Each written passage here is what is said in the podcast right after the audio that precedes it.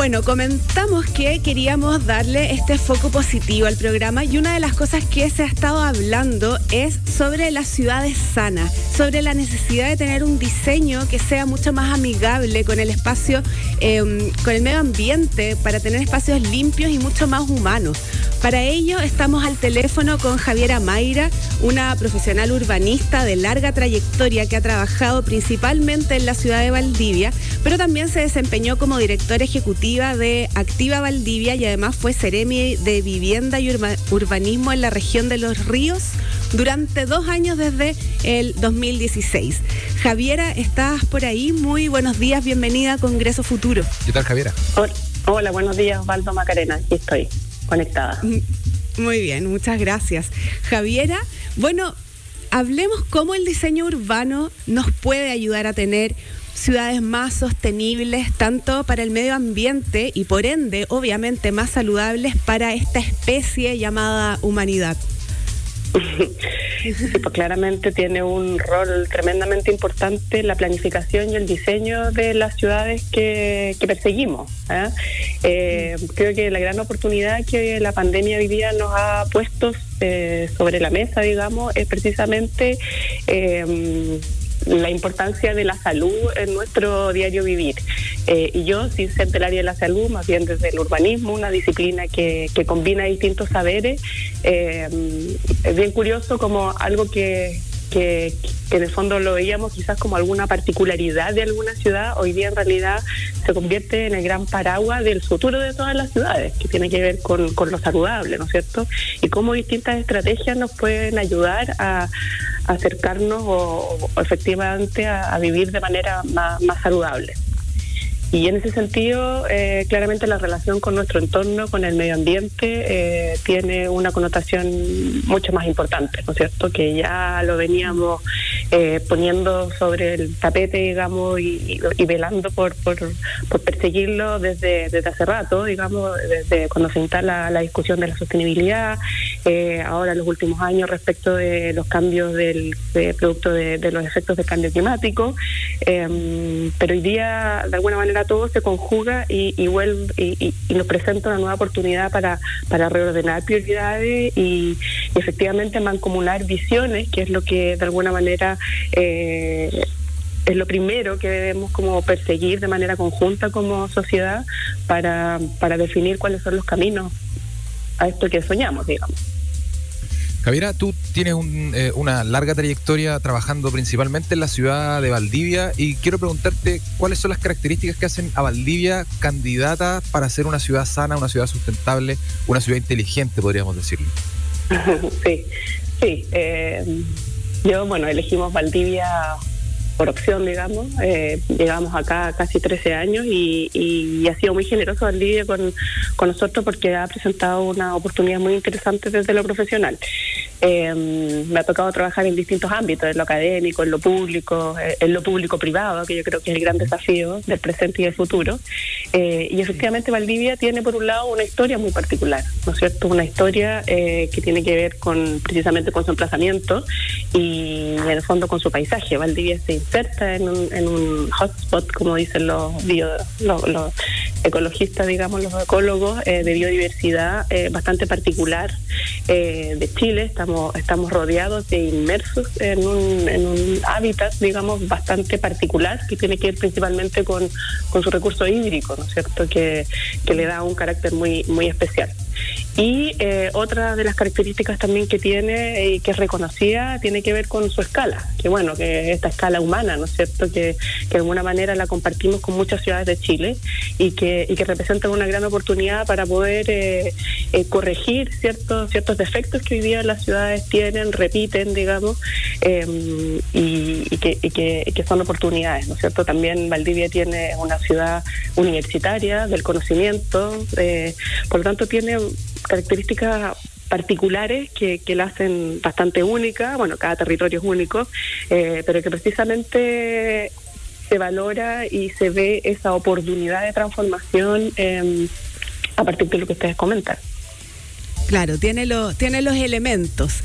Y en ese sentido, Javiera, como con estos elementos sobre la mesa o sobre el territorio, ¿cuál sería el camino eh, eh, quizás metodológico, no sé, o qué sería lo primero, segundo, tercero que hacer para llegar a ser una ciudad más sustentable, más humana, más biodiversa, etcétera. Vamos a buscarle una palabra perfecta para, para definirla, pero dejémoslo en una ciudad sana en el fondo, mm. con todos estos elementos que tú comentas. Sí. Bueno, aquí no hay receta, ¿no es cierto? Cada territorio se construye a sí mismo y depende de, las personas y de las instituciones y las organizaciones que, que, están en juego y cómo se relacionan. Por lo tanto, yo creo que hay, hay un, hay algo que es importante y que siempre hay que velar por perseguirlo, que tiene que ver con, la articulación y la participación de los distintos sectores en este en esta visión futura de, ciudad de territorio. ya eh, Es muy importante que esa visión futura, esa ciudad más sana, más verde, más amable, que, que, hoy día se hace más necesaria que nunca eh, y que se presentan aquí las oportunidades para alcanzarla, para hacerla, eh, sea compartida. Yo creo que eso es súper importante y es la premisa para poder avanzar en cualquier futuro común. Eh, la ciudad principalmente es un espacio social, por lo tanto la construimos entre todos.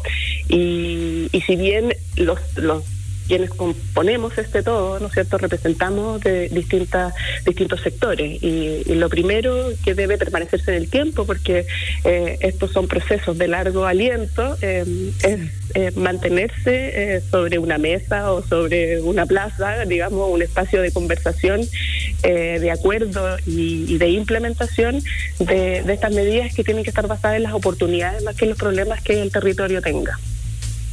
Y en ese sentido, claramente, eh, el principal atributo que Valdivia tiene tiene que ver con, con este patrimonio natural en el cual en el cual estamos insertos y que, la verdad que, que, es un lujo poder eh, vivirlo, principalmente está en, el entorno de la ciudad, pero también penetra en ella. Y, eso hace, eh, en el fondo, poder tener conciencia de estos valores eh, naturales, ¿no es cierto?, que han estado presentes, eh, que siempre están en pugna también, porque hay un conflicto con, con el desarrollo, hay escasez de suelo, por lo tanto, hay ahí mucha controversia, pero, pero son elementos que efectivamente en este espacio de conversación tienen que ponerse al debate y, y lograr acuerdos.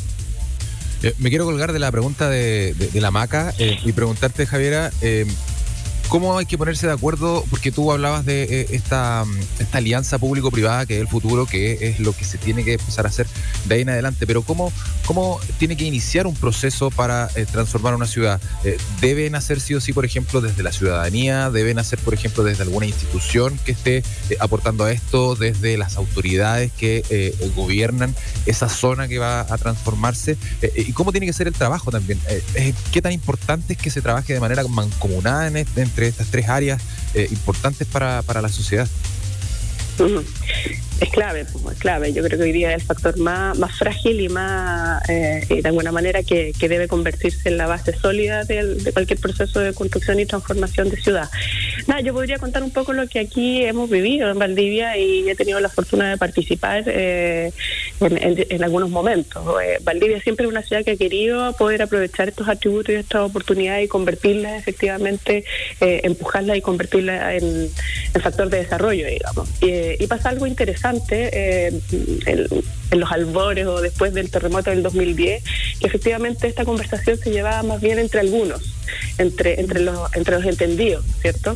Y, ahí sucede que, que se suman nuevos actores a esa conversación. Se suma la sociedad civil organizada, eh, se suma el sector privado, que siempre como que queda de lado porque de alguna manera es visto como, como, el malo de la película, digamos. Pero, pero todo lo contrario, es parte de los actores que, que inciden y que, y que, que, claramente aportan también al desarrollo de los territorios.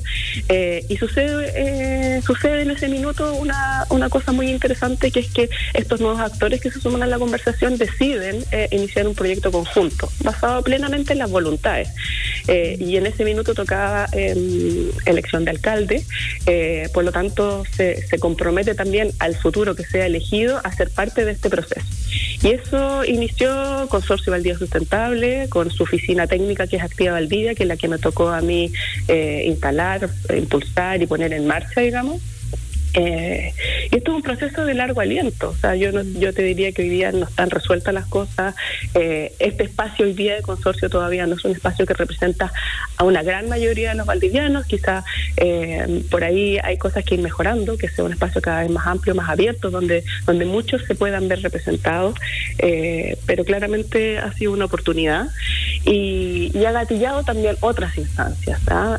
y otra, otra instancia, por ejemplo, ha sido como la academia también eh, aprende y comprende que esto también es la forma de desarrollar ciencia y que la ciencia hoy día tiene mucho más efecto cuando en el fondo incide la toma de decisiones, ¿cierto? Y ahí hay otro proyecto que también eh, me ha tocado participar, eh, me tocó formular desde Activa Valdivia con la ciencia y en el cual Valdivia se suma a una red de ciudades, principalmente norteamericanas, pero, pero en el fondo para poder modelar aquellos efectos del cambio climático, para poder trabajar con participación de la ciudadanía, de los actores, eh, en el fondo ciertas medidas que puedan mejorar la resiliencia de la ciudad ante esto que de alguna manera todavía no conocemos muy bien cómo va a ser.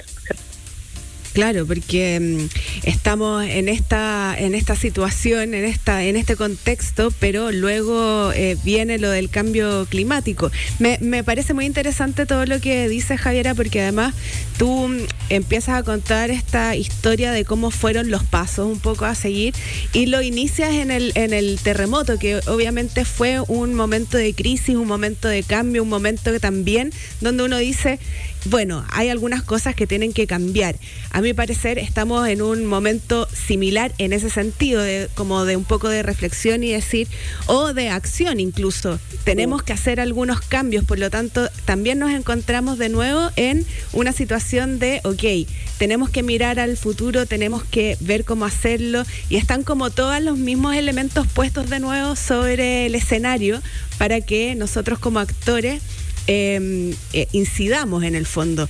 Y tú ahí nos das claves, entonces eh, parte eh, municipalidad, sociedad civil, em, organizaciones, gente que a lo mejor estaba un poco más afuera, pero que empezó a entrar, muy interesante. Y luego cuentas también que han estado mirando otras ciudades y obviamente me da mucha curiosidad saber cuáles son esas ciudades que han estado mirando un poco para después meterme a Google y ver eh, y ver una ciudad sana o eh, alguna ciudad que esté yendo hacia, hacia ese lugar. Sí. Eh, sí, bueno, varias cosas. Antes de un poco comentar respecto de algunas ciudades o las ciudades que componen esta red, eh, comentarte también que, comentarles en realidad a ustedes y al público que nos está escuchando que, que, una premisa que hemos tenido tanto desde consorcio como desde esta red eh, en la cual Valdivia participa es que eh, no se empieza de cero. O sea, aquí no hay hojas en blanco y, y, y se inicia poniendo en valor todo el trabajo anterior. Eh, porque, bueno, parte del diagnóstico es que tenemos muchos diagnósticos y efectivamente nos falta poner en acción. Pero, pero no porque tengamos muchos diagnósticos, eh, eso no los vamos a desconocer, sino que eh, ambos ejercicios, eh, tanto el de, el de consorcio como el de esta red UREX, ha sido iniciado, sustentado sobre el trabajo previo. Y ese trabajo previo ha tenido sus procesos de validación y de construcción abierta, comunitaria. por lo tanto, eso es un, también es parte de un, del proceso eh, y de alguna manera como que también pone en valor el trabajo de, de, otros, digamos. Eso, eso por un lado. Por otro lado, eh, en, en, el caso de la red UREX, que en el fondo es el resiliencia urbana ante eventos extremos producto de cambio climático, ese es como el nombre de la sigla en inglés. Eh, en realidad estas son iniciativas que, que surgen más bien de un grupo de investigadores, pero yo te diría que las grandes como diferencias que tiene esta, esta red es que es que no solo tiene investigadores en su, en su equipo, digamos, sino que nos suma a los profesionales o practitioners, como le llaman, ¿no es cierto?, en inglés, a ser parte de este proceso, eh, a diseñar de manera conjunta, identificando cuáles son los temas de cada territorio. Eh, ante el cambio climático y luego cuáles son en el fondo las mejores medidas a, impulsar. Eh, hoy día forman parte de esta red eh, muchas ciudades norteamericanas, somos la única sudamericana. Está Baltimore, Hermosillo de México, Miami, Nueva York, Phoenix, Portland, eh, San Juan de Puerto Rico, Syracuse y Valdivia. Por lo tanto, ha sido como súper interesante este intercambio desde el sur hacia el norte eh, y también para ellos, en el fondo, eh, aprender de nosotros. Hoy día, Valdivia en esta red, lo, que, lo que también se pone en valor es que nosotros tenemos la oportunidad de hacer todavía y no de corregir lo que ya hicimos mal, ¿ah? como, como ciudades como, no sé, pues Portland, qué sé yo, que ha tenido que deconstruir construir infraestructura para convertir parques. Nosotros hoy día todavía tenemos eh, espacio natural eh, que, en fondo tenemos que poder intervenir con los criterios suficientes para hacerlos más resilientes a, los eventos extremos. Y ahí el rol de la infraestructura se torna clave. Y otra cosa interesante de esta, de esta red es que ya se venía trabajando como en la integración del conocimiento entre lo social y lo ecológico, pero hoy día hay una tercera pata de esta mesa que tiene que ver con lo tecnológico, que en realidad, en palabras como bien simples, habla de la infraestructura, de la ingeniería. Entonces, bien interesante como el marco conceptual y, las conversaciones, las discusiones y la investigación que se está generando para poder efectivamente ir eh, evaluando cómo deben ser eh, las intervenciones físicas en la ciudad de manera de hacerlas más resilientes. Entonces ahí hablamos de extremos, ¿no es cierto? La infraestructura gris, que en realidad hoy día por su color como que es clave es claro imaginársela, ¿no es cierto? Son las carreteras, pero son las tuberías, versus la infraestructura verde, que hoy día puede estar ilustrada por un parque. Pero una infraestructura si bien verde, pero más híbrida, puede ser eh, un parque inundable, que ya tenemos algunas experiencias en Chile y aquí en Valdivia se están también eh, realizando algunos ejercicios. Eh, y lo más interesante es que con apoyo de, del Ministerio de Obras Públicas, que, que en el fondo nunca ha tenido como, lo hemos visto siempre como en realidad un ministerio mucho más gris, pero hoy día eh, este proceso de trabajo conjunto donde ha estado sentado en la mesa el Ministerio de Transporte, eh, perdón, y de, y de, Obras Públicas y Vivienda y otros, eh, en el fondo hace que estos criterios vayan permeando la forma de hacer también y lo que nosotros esperamos es que puedan incidir en los términos de referencia, finalmente la base de licitación que hace que el producto final sea distinto y sea evaluable también. Sí, son muy buenas noticias las que nos da Javiera, porque al final hemos hablado también a lo largo de Congreso Futuro de la multidisciplina, de que ya no es, ya no son los tiempos de que cada uno esté encerrado eh, armando su propio cuento, sino de eh, el diálogo, de la conversación, de esta eh, unión en el fondo y ayuda eh, para el futuro. Entonces tú lo que estás contando es que el resultado de una ciudad verde, una ciudad sana, también va a ser el resultado de una conversación y una conversación que donde tienen que haber muchos muchos agentes y donde la naturaleza también es fundamental. Sí, por supuesto. De hecho, la premisa que se busca hoy día, a propósito de estas como tres disciplinas o, eh, de, o áreas del conocimiento que se conjugan, es precisamente buscar soluciones a, los problemas o a lo que venga, eh, más bien basadas en la naturaleza. Ahí tenemos mucho que aprender de la naturaleza. Y Valdivia es un excelente laboratorio para ello. Por eso es tan motivante, digamos. Eh, eh, Javiera, nos queda eh, muy poquito tiempo ya, pero tenemos que preguntarte sobre este plan de desconfinamiento que ha anunciado el gobierno para precisamente la ciudad de Valdivia y quiero colgarme también de lo que comentaba Maca hace un rato, de esta oportunidad que da la pandemia para cambiar distintas formas de relacionarse y de producir también. Em, ¿Cómo ves tú el desconfinamiento en la ciudad de Valdivia? Sí, bueno, este proceso que estamos viviendo tiene distintos momentos, por cierto, uno es el, un poco la crisis que y, este y, los procesos de desconfinamiento que de alguna manera van a estar muy en una línea de borde que va a estar moviéndose durante un tiempo eh, y luego la ciudad la ciudad post pandemia digamos que claramente va a ser distinta a la ciudad que hoy día vivimos. Eh, yo la miro con un poquito de, cautela.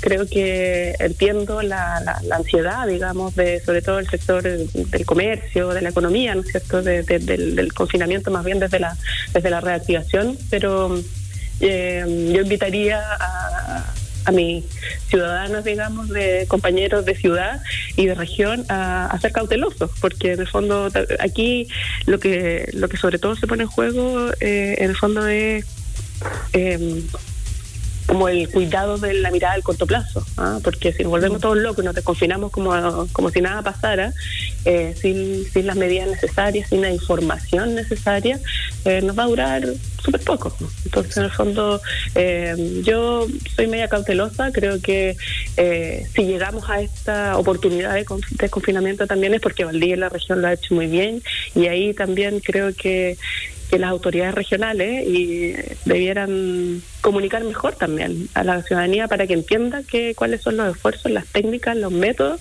para poder haber controlado de cierta manera y hoy día tener esta oportunidad. Por lo tanto, yo invitaría a, no relajarse y así es como lo estamos viviendo desde por lo menos nuestro espacio más familiar, digamos. Esperemos entonces. Y lo otro es que, y lo otro es que eh, en el fondo en este proceso de crisis, desconfinamiento, eh, eh, se habla mucho hoy día como de las medidas de emergencia.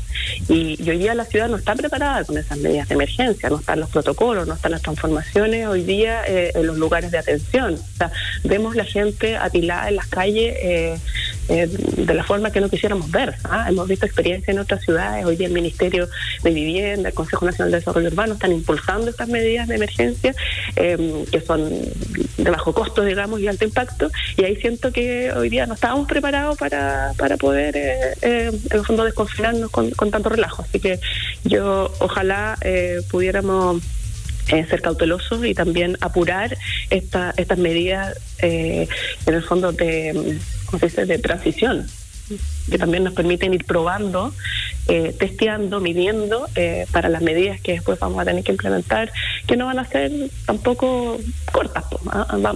Aquí es súper interesante un poco toda la conversación más filosófica, pero eh, que dice que lo que decíamos hoy día va a impactar de manera mucho más profunda el, mañana, digamos. Porque, porque son decisiones que, están apuradas, ¿cierto? Presionadas. Y, esperemos que eh, eh, bajo esa lógica se realice de manera seria y de manera eh, cautelosa este plan de desconfinamiento en Valdivia y así tampoco retrasar los otros procesos, todo lo que hemos hablado contigo, Javiera, se podría haber mermado en caso de que se implemente mal este, este plan de desconfinamiento, así que esperemos que se haga de manera responsable. Javiera Mayra, profesional urbanista de larga trayectoria, que em, ha trabajado principalmente en la ciudad de Valdivia y es eh, directora ejecutiva de Activa Valdivia, hablando sobre eh, construir espacios más limpios, humanos y ciudades sanas. Y esperemos también que el resto de Chile tome el ejemplo de Valdivia y podamos construir un país más sano. Javiera, te agradecemos mucho. corrijo, corrijo Osvaldo, yo no soy directora de Activa Valdivia ahora, lo fui. Lo fui. Ah, fuiste directora ejecutiva de sí, sí, fui la primera, la que lo impulsó y bueno, también queda en el corazón una iniciativa tan bonita como esa, así que hay que seguir impulsándola. Excelente, Javiera, te agradecemos mucho tu tiempo. Un abrazo grande. Muchas, gracias, a ustedes. Que esté muy bien, chao. bien, chao. A esta hora, la ciencia es para todos. Congreso Futuro.